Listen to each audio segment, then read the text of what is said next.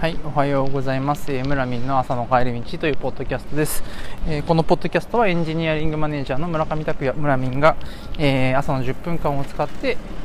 えまあ、保育園からの帰り道でいろいろ喋るポッドキャストですと。えっと、スクラムの話をしようかなと思います。で、まあ、スクラムのアーティファクトというアーティファクト、日本語だと生成物っていう風にえー、訳されてるんですが、えー、生成物のをどういうふうに運用するかみたいな話ですね。特に、まあ、まあ、具体例としてはスプリントバックログを今日はちょっと上げようかなと思っていて、まあ、スプリントバックログどういうものかというと、まあ、スプリントが始まるタイミング始まるタイミングで、えー、スプリント、えー、プランニングスプリント計画っていうものをやるんですが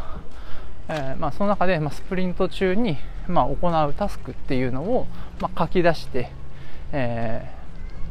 ー、ま、スプリント中はそれをひたすら消化していくっていうことに専念するっていう、えー、まあ、そういう、まあま、なんだろうな、え、やることリストみたいなものなんですけど、まあ、これをどういうふうに運用するのかっていう、話ですね。で、えーまあ、自分は今の職場と、まあ、その前の職場とあその前もか、まあ、直近3社は、まあえっと、チケット管理一周管理、まあ、課題管理にジラを使ってるんですね。ジラの方が多分イントネーションネイティブっぽいのかな、まあ、ジラを使ってるんですけど、えーまあ、ジラでスクラムやろうとすると、まあ、プロダクトバックログ、えーまあ、スプリントバックログよりも、まあ、息の長い、まあ、プロダクトを通して何をどういうどのような変更を行うのかっていう、まあ、リストの管理ですね。は、えー、まあ、ジラの、まあ、チケットの一覧で、まあ、やることになるんですけど、まあ、普通に普通にやるとスプリントバックログっていうのは、えーと、ジラの、まあ、サブタスクですよね。一つのチケットを、ま完了させるために、えっと、それはいくつのサブタスクからなるのかっていうのを全部チケットに上げましょうっていう、えー、ふうに、まあ、やるのが一般的というか、うん、特にこだわりがなければそういうふうにするのかなと、えー、思ってますと。でただこういうツールを使って、えー、スプリントバックログ、まあ、特にスプリントバックログはそうだと思うんですが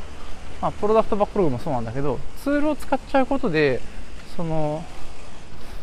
なんかなバックログ自体のこう進化っていうのは止まってしまうんじゃないかなっていうのが僕の課題意識ですと。なのでいかにいかにアナログに近い形で、えー、ツールを使えるようになるかみたいな、まあ、そのアナログに近い形で、えー、ツールを使えるようになるかっていうかそのバックログたちをどのようにアナログに近い形でえ運用するかっていうのが結構大事になるのかなって個人的には思っているし、えー、まあ、アナログに近いっていうのは、まあ、別になんかアナログでやることは目的じゃないんですけど、えっとどちらかというと非正規化、えー、確一的な、まあ、バックログにならないようにどうするかっていうことが大事になるのかなと個人的には、え、思っていますと。でじゃあまあ、アナログなとか、まあ、もしくは非正規化された、まあ、スプリントバックログってどういうものなのよという話になるんですけど、まあ、一番最初に思い当たるのは、えーまあ、いわゆる物理看板ってやつですね。あのオフィスにあるホワイトボード上に、まあ、看板を作って、えー、その看板ひたすらやタスクをま消化していく段にしていくっていうことをまやっていくとでまあいかんせんまあこの1年半ぐらいはまあその、まフルリモート前提という、まあ、全員がリモートで参加するっていう、まあ、スクラムに参加するっていう形が、まあ、割と一般的になりつつあると思うんですけど、まあ、その場合はまあホワイトボードツールがまあ世の中にはいくつかあると思うんですね。えっとまあ、日本産だとヌーラブの架空とかもしくは、まあ、僕が好きなのは、まあ、ミロっていう、まあ、ツールがあるんですけど、まあ、それらを使って、まあ、そのオンライン上のホワイトボードみたいなのを、まあ、作ると。で何がいいかっていうとえっと例えばチケットの大きさとか重さっていうのを視覚的に表現ができる、まあ、ジラだと、まあ、その、まあ、相対見積もりとかウェイト付けみたいなので、えー、チケットの重さっていうのは表現できるけれども、まあ、画面上でどのように表示されるかっていう意味だと、まあ、大きさ視覚自体変えることはできないんですよね。チケットの表示される大きさがストーリーポイントの大きさに応じて、ま変わるとかそういう機能って基本的にないしまあ、そういうこと起きないように割と確率的にチケットが管理されるように、ま、できていると。で一方でそのアナログのホワイトボードツホワイトボードで、まあ、運用するスプリントバックログとか、まあ、ホワイトボードツールで運用するスプリントバックログとかっていうのは、えーまあ、そこら辺のこう、えー、改善改善というか、まあえー、っと工夫のしようがある、まあ、文字を太文字で書くみたいなことができたりとかえー、大きいものとちっちゃいものっていうのを、まあえっとまあ、自由然分けたりだとか、まあ、非正規化されたりとか非構造化された情報で、まあ、直感的に、まあ、情報を取り扱うことができると。いうところに一つメリットがあるのかなと思っていて。で、えーまあ、これを、まあそのまあ、アナログに近い形の、まあ、管理をするのがいいのか、まあ、その確率的に情報を取り扱った方がいいのかみたいなところは、まあ、結構その用途によるかなって思っていて個人的には、えっと、プロダクトバックログはジラで運用してスプリントバックログは、まあ、ミロで運用するみたいなやり方は、まあ、結構個人的に結構好きで。でそれは何かなぜかっていうとプロダクトバックログっていうのは寿命が長いんですよね、えー、プロダクトが存在する限りえー、プロダクトバックログは存在するはずだと。でそうなると、えー、まあ、長くなると年単位。でメンテナンスするものなので、えーと、情報がま確率的にま保持されていることっていうのが意味あるし、えっと、過去にどういう変更をこのプロダクトで行ったんですかっていう Watt を管理しているのが、えー、プロダクトバックログなので後から見返す可能性もとてもあるので、えーまあ、け後から検索するっていうこともできる必要があると。で一方でスプリントバックログっていうのは寿命がとても短い、えー、スプリントバックログは基本的にスプリントの初めに作られてスプリントが終わると次のスプリントにもう一回別のスプリントバックログが作られるので、まあ、スプリントが1週間ならスプリントバックログの寿命は1週間しかない。し、えっと、スプリントバックログっていうのはスクラムにおいてどちらかといえば How どのようにやるかっていうのも、えー、司っていますと、えー、このスプリントのゴールをどのように達成しますかっていうことが司ってあって、えっと、スクラムをやってきたことがある人ぜひこう思い出してほしいんですけど、えっと、5スプリント前のスプリントバックログにどのようなものが上がっていたかって、えっと、振り返ったことはありますかと。まあ、レトロスペクティブで、まあ、どういう感じでやってたっけって振り返ることはあるかもしれないけどそれがそのプロダクト開発のを、まあ、未来を決めるために過去を振り返るっていうそういう文脈で、えっとまあ、5スプリント前10スプリント前のスプリントバックログを振り返ることはありますかっていう形、まあ、問いですよね。これにイエスこういうふうに、えー、振り返りましたっていう答えを僕は聞いたことがなくて、えー、実際、まあ、僕がそのオフィスで物理看板で運用した時に、まあ、なので物理看板に付箋でスプリントバックログ書いていくわけなんですけれど、えー、とそれをまゴミ箱に捨てるわけですね。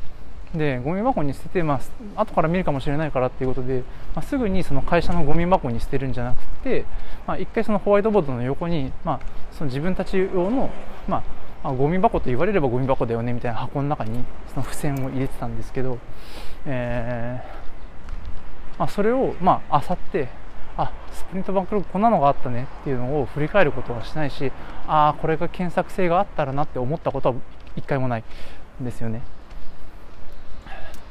なので、まあ、ちょっと面白かったのは年末に、まあ、オフィスのこう大掃除をすると思うんですけどまあ、その時に1年間っていうか、まあ、半年ぐらいかあの時は6月ぐらいから始まったプロジェクトだったので、えーまあそのたまりたまった、えー、半年弱のスプリントバックログの、えー、付箋を全部こう捨てるっていうあのスプリントバックログのお焚き上げっていうイベントを、まあ、その当時の後輩とやってちょっとそれは、まあ、いろんな意味で面白かったんですけど。まあ本当に見ることなかったねとか。まあ振り返ってあこんな当時はこんな感じでスプリントバックログ書いてたけどこれだと今だと困りそうだよねとか。いけないっていう風にチームで言いそうだよねみたいな話とかはしたけどまあそれ単に懐かしいよねって話だけなんで、まあ、生産性上げるためにそういう話をしたかったそんなことはないわけですよね。なので、まあ、スプリントバックログっていうのは寿命が短いので、まあ、いろんなトライもできるし、まあ、そのトライをして、まあ、その新しいちょっと正規化っていうか非構造化されたデータデータだからこそ、えーまあ、ちょっとこういう形で変えてみようっていうのは気軽にやり方を変えることができて、えーまあ、常に進化していけるっていう余地を残すしたところで、まあ、過去過去を振り返る必要がないから、うん、それでいいっていう考え方があります。なので個人的にはスプリントバックログってどれだけ非構造化されたデータとして、えーと、進化の余地を残して、えー、まあ、視覚で分かりやすくするとか、まあ、そういうところのメリットを取るっていうのは個人的には一つやり方かなと思っているので、まあ、開発チームにはいろいろこう、まあ、そういうやり方もあるよっていうのを、まあ、ヒントを出したりとかは、はい、しますという、まあ、そんなスクラムのアーティファクトをどういうふうに扱うのかという話を今日はしてみました。はいということで今日も仕事を頑張ってみたいと思います。はいおはようございます、えー、村民の朝の帰り道というポッドキャストです、えー、この番組は、えー、村上拓也村民が、え息子を保育園に送った後のえー、約10分間ですね、え家まで歩く、まあ、キロの中でいろいろお話をするというポッドキャストです。まあ、今エンジニアリングマネージャーっていう仕事はしていないので、まあ、あのいつもは、まあ、前回以前の,、まあ、あの収録では、えーまあ、いいエンジニアリングマネージャーの村民がって言ってたんですけど、まあ、今は何ですかね。なんか肩書きがよくわかんないですけど、えっとまあ、最近読んだ本で、えー、面白かった本といえば面白かったというか、まあ、言及しないといけないよなみたいな本が一つあるとすれば、えー、チームトポロジーという、まあ、本になるのかなというふうに思います。えー、っとまあ、そのスクラムの日本のスクラムの会話だと、まあ、有名なですねアトラクタっていう会社があるんですけど、まあ、そのアトラクタの3人が、えーまあ、翻訳をしたというのでまあまあ、ある程度の一部の界隈の人には結構有名な話題になっている本かなというふうに思うんですけど、まあ、どういう本かっていうと、まあ、いわゆるその、えー、コンウェイの法則っていうのが、まあ、ありますね。えっとまあ、ある組織集団で、まあ、ソフトウェアを作った時そのソフトウェアを作った集団のこう、まあ、組織の、えー構造がそのまま出来上がるソフトウェアの構造に、えー、現れると、まあ、そういうことを言っている、まあ、コンウェイの法則っていうのがあるんですけど、まあ、でそれをですね、まあ、逆手に取るというか逆に作りたいこうソフトウェアのアーキテクチャにをそっくりそのまま表した組織を作るっていう、えー、ことで、まあ、意図したソフトアーキテクチャを生み出していこうっていう、まあ、逆コンウェイの戦略うんというものがまああったりするんですけど、まあ、じゃあ実際その、まあ、逆コンウェイ戦略を、まあ、実践にこう移していく上でこうチームの在り方、まあ、その、えーまあ、チームとチーム、まあ、組織を複数のサブチームに、まあ、分けたりとかして、え構造を作っていくわけなんですけどまあ、その構造の作り方のパターンっていうものを、まあ、示してくれる本っていうふうに言うと、まあ、うん、分かりやすいかなというふうに思いますと。で、えーと、チームトポロジーズっていう本では、えー、4つのチームの種類と、えー、3つのインタラクションモードっていうふうに言うんですけどそのチームのインタラクションチームとチームが関わって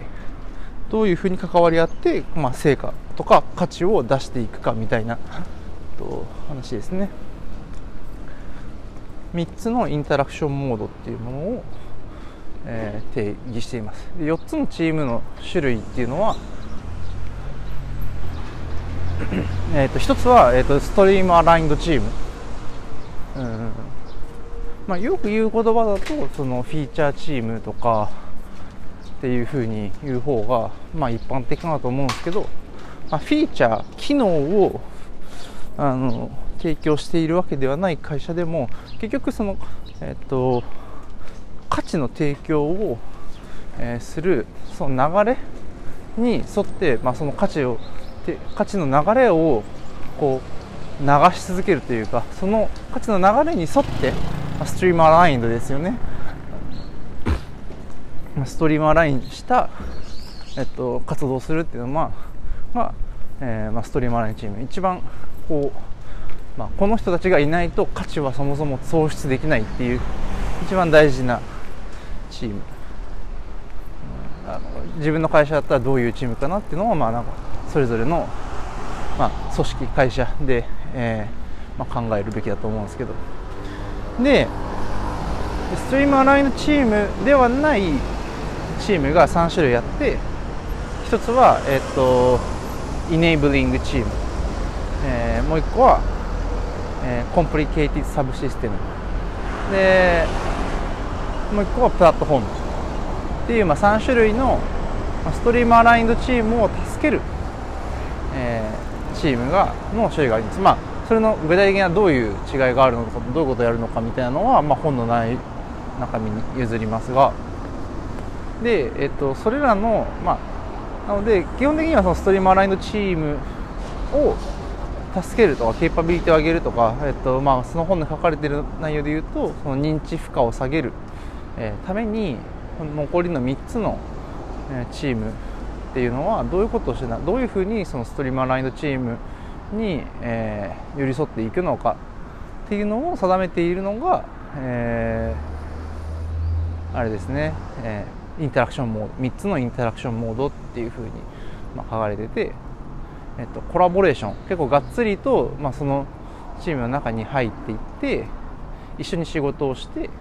まあ、知識移転をしたりとかまあ、実際価値を作り上げていったりとかするっていうコラボレーションっていう、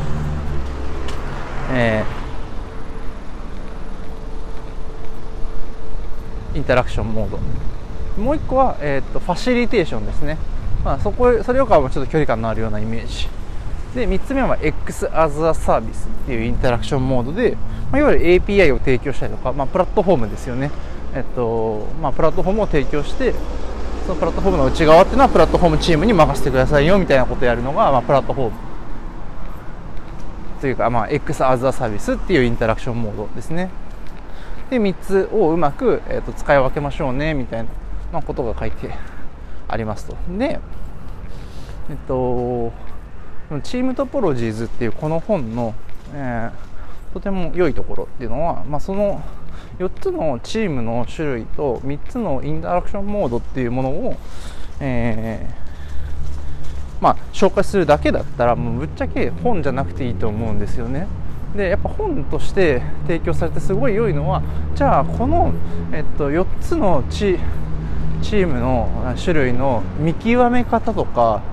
どれぐらいのその割合にするべきなのかとか、まあ、そのインタラクションモードがえっと、まあ、どれを選ぶべきなのかどういう状況ではどれを選ぶべきなのかとかあとは時間の経過ですよね。最初はこういう形で配置をしたけれども、まあ、時間の経過に伴って、まあ、組織が、まあ、事業が成長したりとか、うんまあ、あんまり本書には出てこないけど、まあ、逆に、まあ、なんか事業が安定してきてこうあまり変化が大きくなくなったってこともあると思うんですよね。とか、まあ、もっとネガティブなこと言えば縮小してきたみたいなこともきっとあるんですと思うんですけど、まあ、そういう時間の経過に伴っていろいろ外部環境とか内部環境がまあ、変わっていく中で、えー、っと何を契機に、えー、そのチームトポロジーを見直すべきなのか、えー、新しいそのタイプのチームを設けるべきなのかとか、うんえっとインタラクションモードを変える契機は何なのかみたいなそこら辺のこう実践的な話っていうのをしっかりこう、えー、と丁寧に、えー、なんていうのかな。あの解説してあるっていうのはやっぱこの本のすごい優れたところだし、えー、とこれ日本語であのすごい読みやすい日本語で、まあ、この日本の、まあ、業界に、まあ、もたらしてくれたあのということがすごいあの尊いことだなと本当に思っていますと、えー、あとはそうですね、まあ、なので、まあ、この本の内容はある程度、まあ、組織の全員とは言わないけれども、まあ、キーマンの人たちがまあ理解するとやっぱ共通言語になるっていうところはやっぱ大きいと思ってて、えー、そうですねやっ